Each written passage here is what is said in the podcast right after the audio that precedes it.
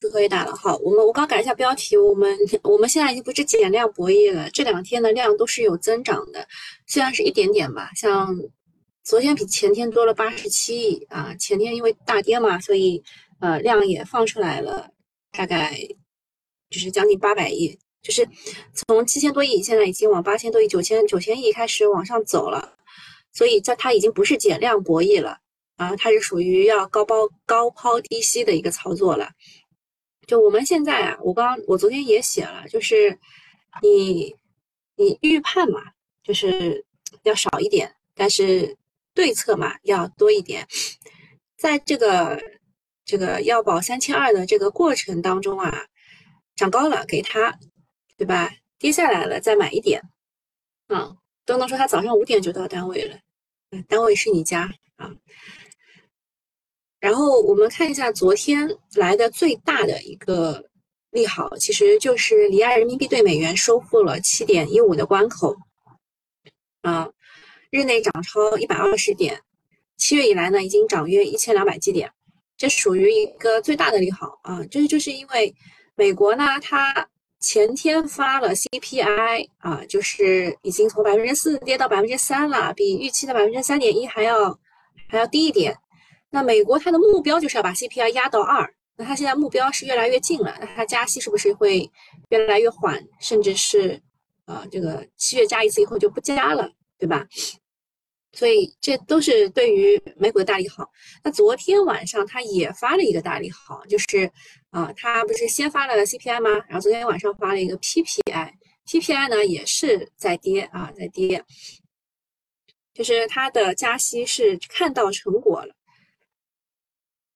然后呃，就是美元呢是六连跌，人民币呢是暴涨一千两百点啊，就这两个本来就是一个负相关的作用，所以反着来的。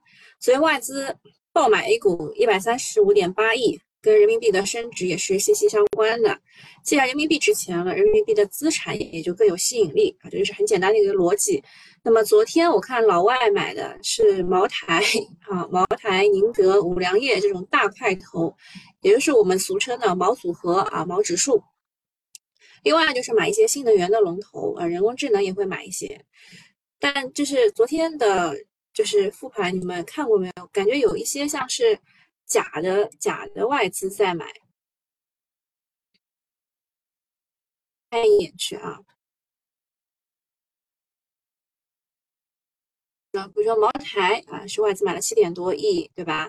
像工业富联感觉像假的，这个昨天涨停有理由的啊，涨停有一个理由的啊，中免，还有平安啊，还有九药明康德、C 叉 O 这种，有一些是就外资喜欢的，有一些像工业互联不是他们的最爱，就感觉像假的。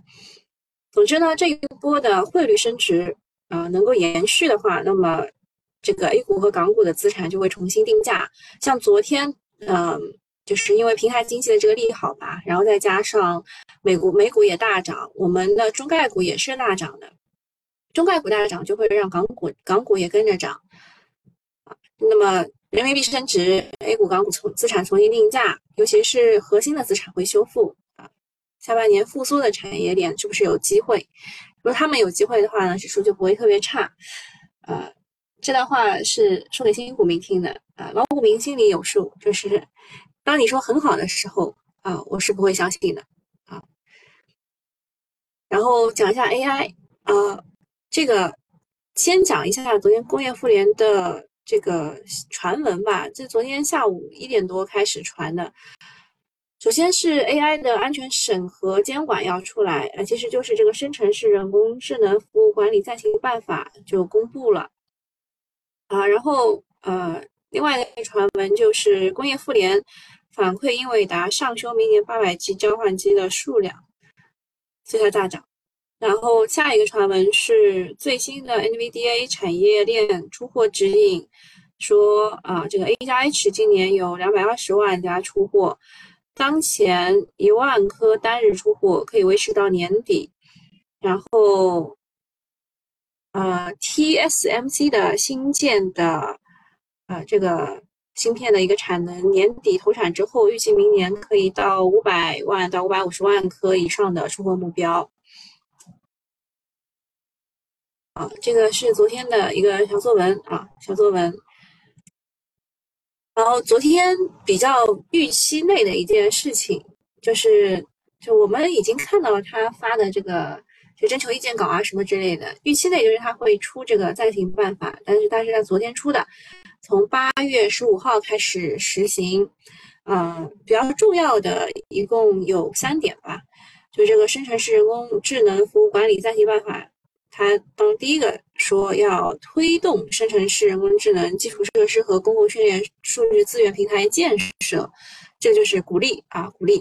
第二个是提供者应当按照呃这个互联网信息服务深度整呃合成管理规定，对图片、视频等内容啊等生成的内容进行标识，就是你要说啊此内容是由 AI 合成的，就你当中要有这个小的一行字。啊，不管你多深多浅吧，多大多小，但你这行字要有。然后第三个就是鼓励生成式人工智能算法框架、芯片及配套软件平台等基础技术的自主创新。啊，不难看出呢，这个办法呢，它是直接利好的是数据要素、数据标注，所以昨天都已经涨了嘛，什么？奥飞娱乐对吧？人民网、新华网这种都涨了，然后它还利好的是 AI 安全概念，所以没怎么涨。哦，最近的 AI 安全，我我也拿它没办法。就是这个 AI 安全吧，其实是就是如果要炒的话，是很早就可以开始炒了，但是每一次就是半途而废啊。然后这个对芯片等基础设施也是有一定的刺激的。呃，当中有一点没提到啊，就是上面写着，就是说这个生成式人工智能的服务者应当采取有效的措施，防范未成年人过度依赖或者是沉迷生成式人工智能的服务。就是你，你成年人吧，你还能就是知道一些，你有就是是非观，对吧？就我们说价值观这种，就是你还能够判断得出他是不是在一本正经的胡说八道。但是未成年人他可能就啊不一定就知道了。像之前有这个律师，他偷懒用这个 ChatGPT，结果他给了他给了那个就是律师八个就是可以可以佐证的案例，没有一个是真的啊。那个律师可能还要面临罚款和监禁。那和之前的这个。征求意见稿相比呢，它的鼓励态度会更明显。首先，它是鼓励出海的；第二个是删除了原来强制要求使用者实名的条款，就是你一定要标识，但你这个实名是强这个强制的这个删掉了。然后也去掉了强制备案的要求。最重要的一点就是和征求意见稿无限度加重服务提供者的责任相比，暂行办法允许通过协议产生一定程度的责任让渡。这个是反正鼓励为主嘛，然后这个这件事情呢也上了新闻联播啊，各大券商昨天晚上都在解读，呃，对行业各大企业指明了方向，啊，可能会刺激 AI 的行情进进一步的刺激一下。那在本次文件当中，有好事者去统计啊，说数据这个词出现次数高达十八次，安全出现了四次，算力出现了三次，算法出现了六次，所以不难看出呢，直接利好的是数据要素 AI 安全概念。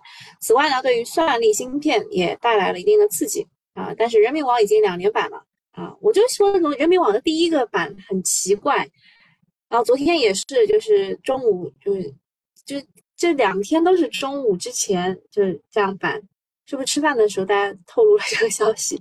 反正有聪明资金先知先觉了。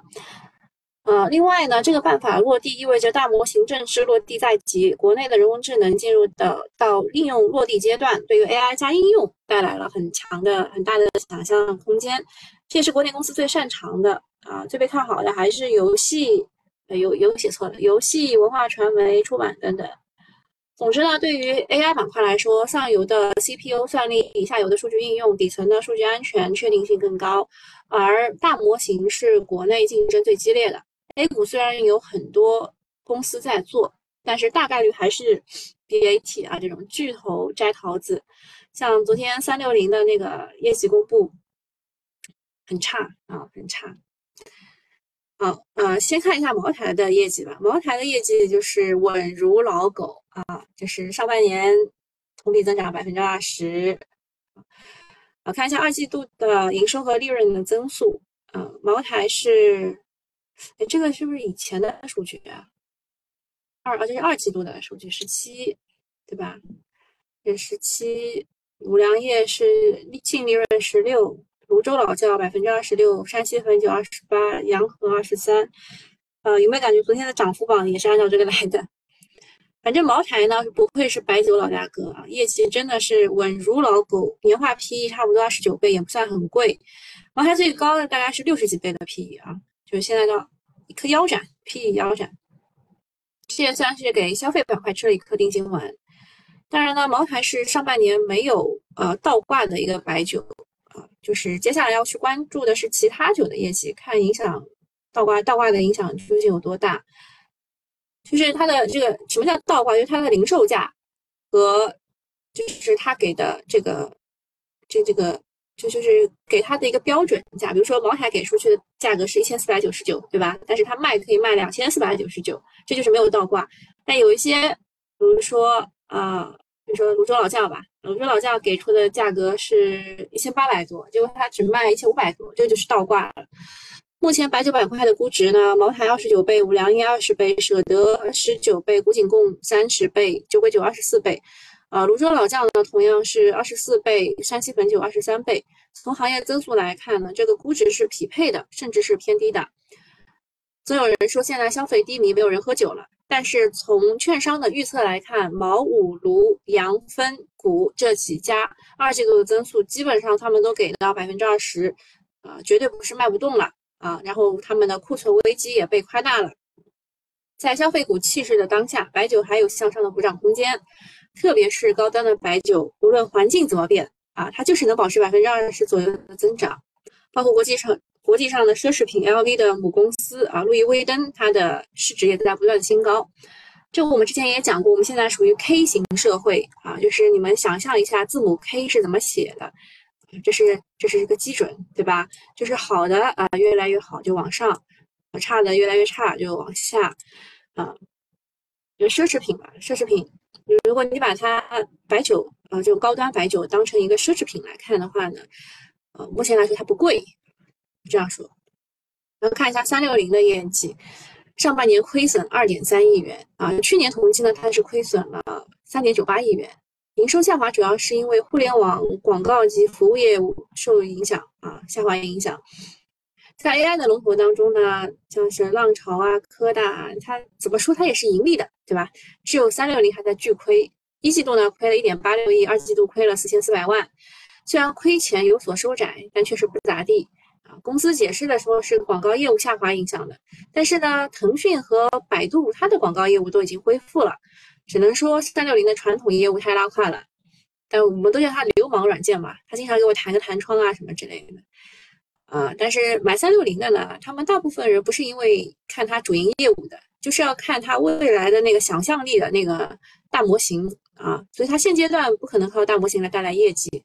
所以呢，但你也不能说它低于预期啊，因为本来就没有什么预期。目前来看呢，三六零的股价高位下来也快要腰斩了，那是不是跌到位了，确实也不是很好说。大 A 呢，本来就是一个情绪化的一个市场，老周在离婚之后啊，前期是不是也要学昆仑万维套现了呢？啊，虽然他有说现阶段目前来说没有减持的这个想法，对吧？大家感觉。就是腰斩了以后，赶紧复婚吧，啊，复婚吧。然后昨天晚上还有就是发业绩的，比如说呃两个半导体的股，一个是兆易创新，一个是长电科技。哎，我昨天在讲这个 HBM 和这个就是存储芯片材料这种这一块的时候，有人来问过长电科技啊。像兆易创新的话，它是存储芯片，对吧？存储芯片。然后长电科技的话呢，它是做封测的。啊，当时呃，大家也科普过，对吧？是全国第一、全国第一、全球第三的一个封测企业。那它的业绩都是下滑，下滑。像兆易创新下滑了百分之七十七，长电科技下滑了百分之七十，看着像暴雷，对吧？啊，但是呢，它的第二季度都是超预期的，环比增长比较明显，应该不会大跌啊。就是 Q 二单季度啊，Q 二单季度是呃净利润一点九亿，所以你算一下，三点四减一点九就是 Q 一的季这个就环比增长百分之二十七。民生电子之前给 Q 二的净利润预期是一亿元左右，所以它其实按照此前的来计算是超预期的，就是应该是 Q 二业绩很好。然后存储产品今年价格大幅下降，所以业绩同比下滑是预期内的。相比来说，存储更看重的是产品价格拐点的一个信号，应该是在今年的下半年，三季度还是四季度还还不好说，因为现在还在去库存的状态，就存储啊。然后长电科技呢，它是同比减少了百分之七十左右，但是它 Q 二的单季度的这个净利润是三点三亿到四点三亿，就相当于它大部分的钱都是在 Q 二就第二季度赚到的，啊，所以它第二季度也是环比大增的。申万和民生给的净利润的预测是两亿元左右，这个都是超预期的，啊，两个半导体一个存储一个封测业绩都超预期，并且是环比增长明显的。至少说明半导体的底部底部拐点没有被证伪，开始出业绩了。然后另外还有业业绩的有和旺电器，这个是做逆变器的，啊，它的上半年的净利润是一点九到二点一亿，其中呢第二季度单季度一点一到一点三亿元，预期呢是一点呃是一亿左右，所以和旺电器也是超预期的。啊，这个我就要跟大家讲一讲了。之前有这个九九八的用户来问的，说这个逆变器。到底怎么分的？像他问了锦浪科技，对吧？锦浪科技，然后还问了这个，嗯，好好像是阳光电源吧？阳光电源，然后啊，这个和旺电器，和旺电器，我们把这三个就是分开来讲一讲啊，分开来讲一讲。呃，和和旺电器呢，它做的就是比较多的还是这个风电的。变流器啊，风电的变流器，然后呃，刚刚我们提到的，比如说阳光电源，它做的逆变器是做在这个工业储能当中的啊，工业储能这样的。然后锦浪呢，它是组串式的逆变器啊，组串式的逆变器，它既可以用在户储，也可以用在工业储能当中，要看这个大小啊，就是那应该是小的工业储能呃当中可以用用它的。然后它的业绩，和光电器也是超预期的。绝味食品啊，它的 Q 二单季度的这个业绩符合预期啊。彩虹股份啊，光光是 Q 一就亏损了四点六亿，然后 Q 二的时候赚回来了，扭亏为盈了。这个是属于超预期的，因为啊，面板就一直在喊嘛，就 LED 啊什么的什么这个价格要涨啊什么之类的，现在终于落地在业绩上了。啊，然后这个是一些就是数据的对比啊，数据的对比。然后比如说这个兆易创新，刚刚也看到了，它环比是大增百分之十五的，对吧？然后长电科技啊，它这个利润是大涨的，环比增长百分之四百多，就四倍。啊，券商还预计从三季度开始呢，海外的大客户进入旺季，预预计订单会快速的增长，稼动率有望提升，并且封测的价格也在逐步的企稳，业绩有望得到明显的改善。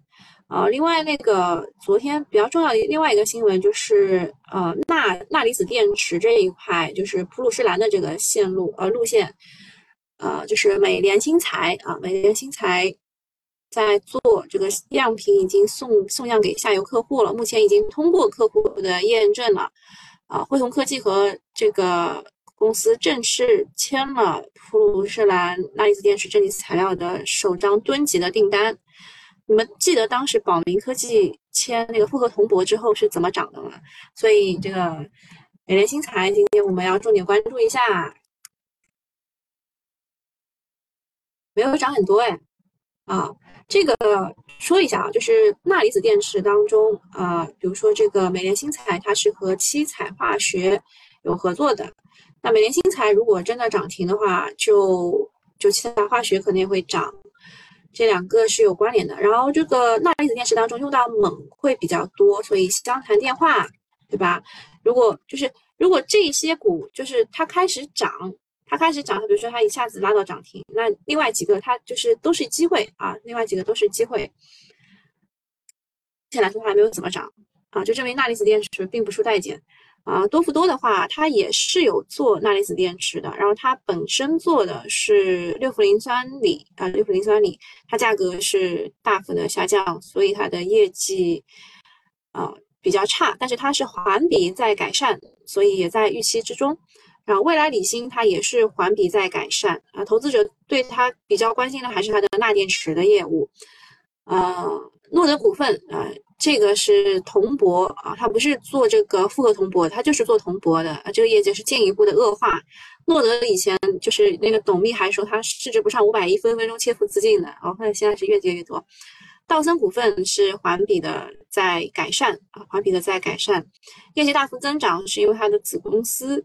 啊，有一个就是红田科技在报告期内不断的增加营收啊，利润大幅增长。大家关注的还是这个红田科技的复合铜箔销量是怎么样的？你看，就是有复合铜箔的环比改善，嗯，没有复合铜箔的进一步恶化。东东说小组美联这个美联对吧？啊，美联新材这个说它这个走势太难看对吧？趋势太差。这也没办法嘛，钠离子电池自从这个锂矿的价格跌破四十万元一吨以下呢，就是搞钠电就想感觉就是吃力不讨好啊。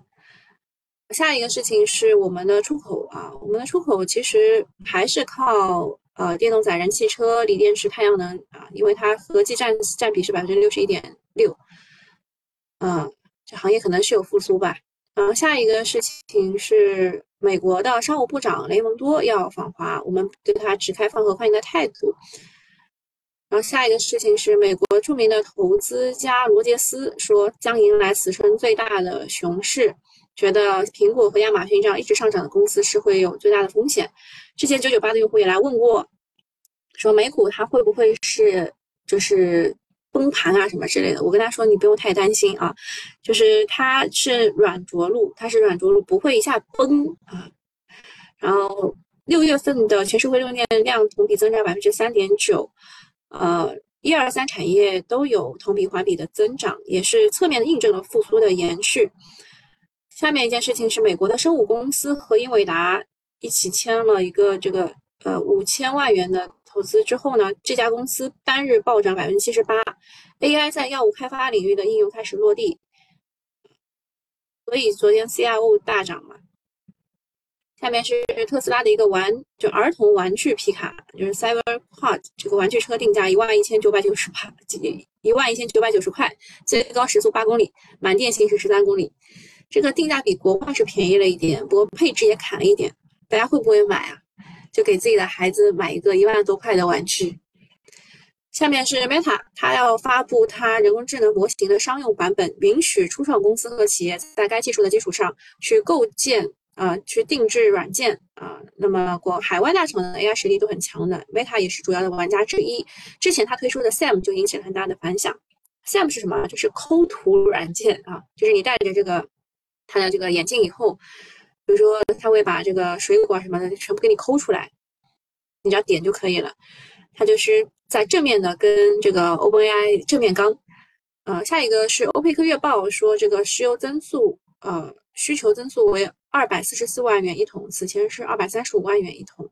就说明全球经济被同步上修了，在美国 CPI 低于预低于预期的背景之下呢，市场对于全球经济的预期会向上调整，啊，全球的需求的产品可能会转乐观一点。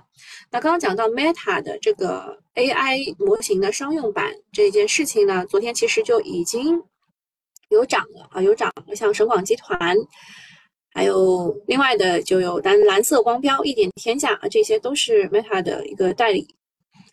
然后，谷歌医疗大模型登上了 Nature 的杂志，水平媲美临床医生，就是 AI 加医疗，就是很多的消息。就刚刚讲到的，还有京东也推出了一个 AI 模型，啊，所以 C 叉 O 才会反弹，然后创业板才会反弹。那么 AI 医疗概念，其实现在个股并不是很多，呃，小作文推的是润达医疗，说它是和盘古大模型有合作。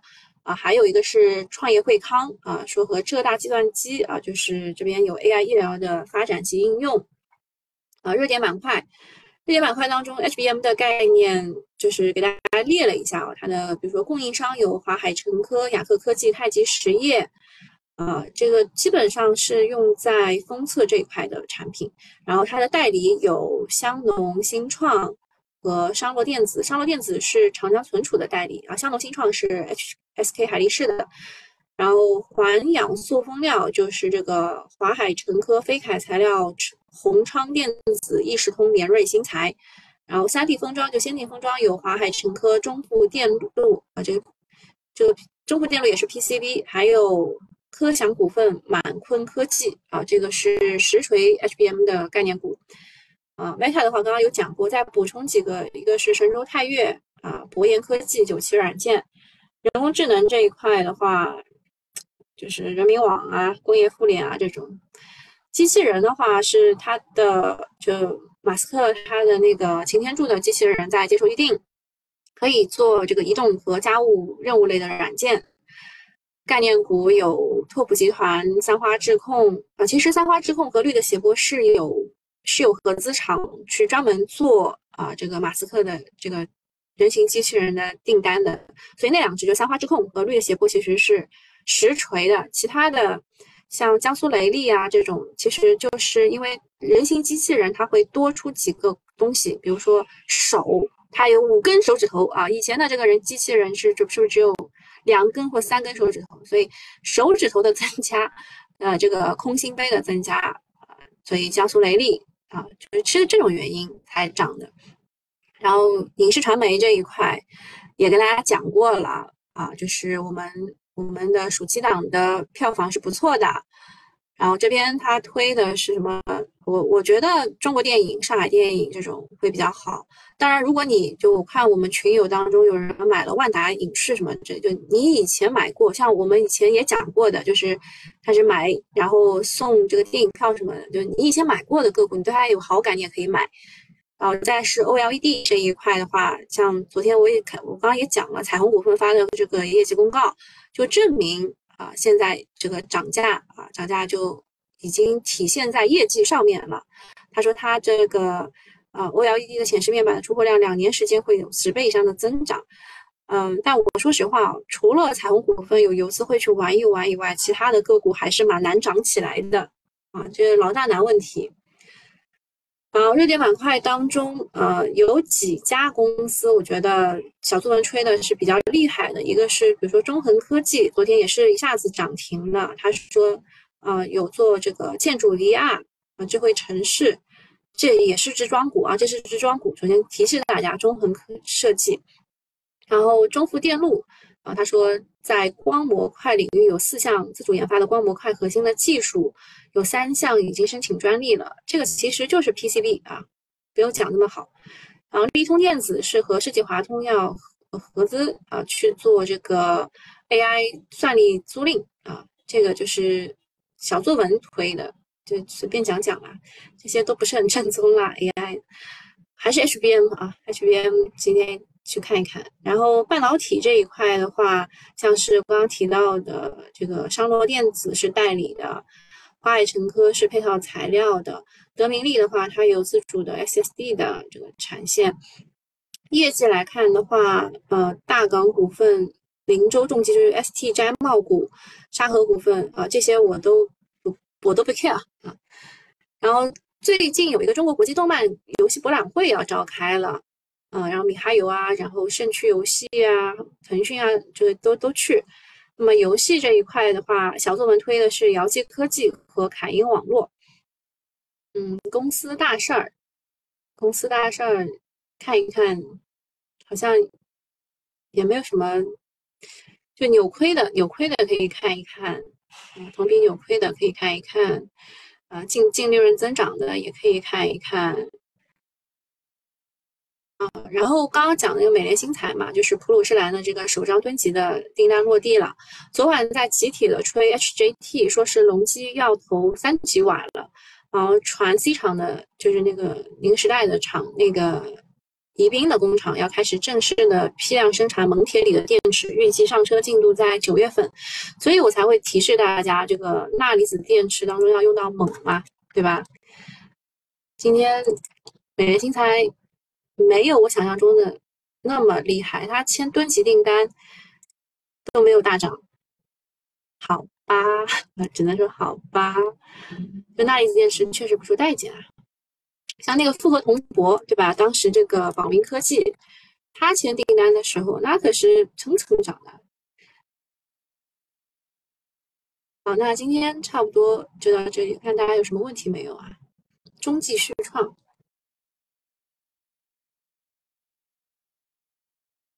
一五六六六，中继续创，我说实话，这个位置我是我，我肯定不会买。我肯定不会买。然后问长电科技，长电科技的业绩不错啊，就是二季度的这个就就都不错。呃，就是像这种股吧，你如果很了解，你就知道了。它即使涨停，你也不能买啊。就现在开现在这个位置绝对不能买啊，因为它里面有很多老庄的朋友，它里面很多老庄的，嗯，就涨上去就是就是诱惑你啊，诱惑你的。那。这种情况之下，在这种情况之下，你应该去买什么呢？深科技，对吧？哎，这也是啊，这也是，而且它昨天大涨完以后，今天对吧？休息，等机会嘛，对吧？这个深科技也是存储芯片的封装呀，它也不差的呀，对吧？好了，那今天就到这里了，大家拜拜。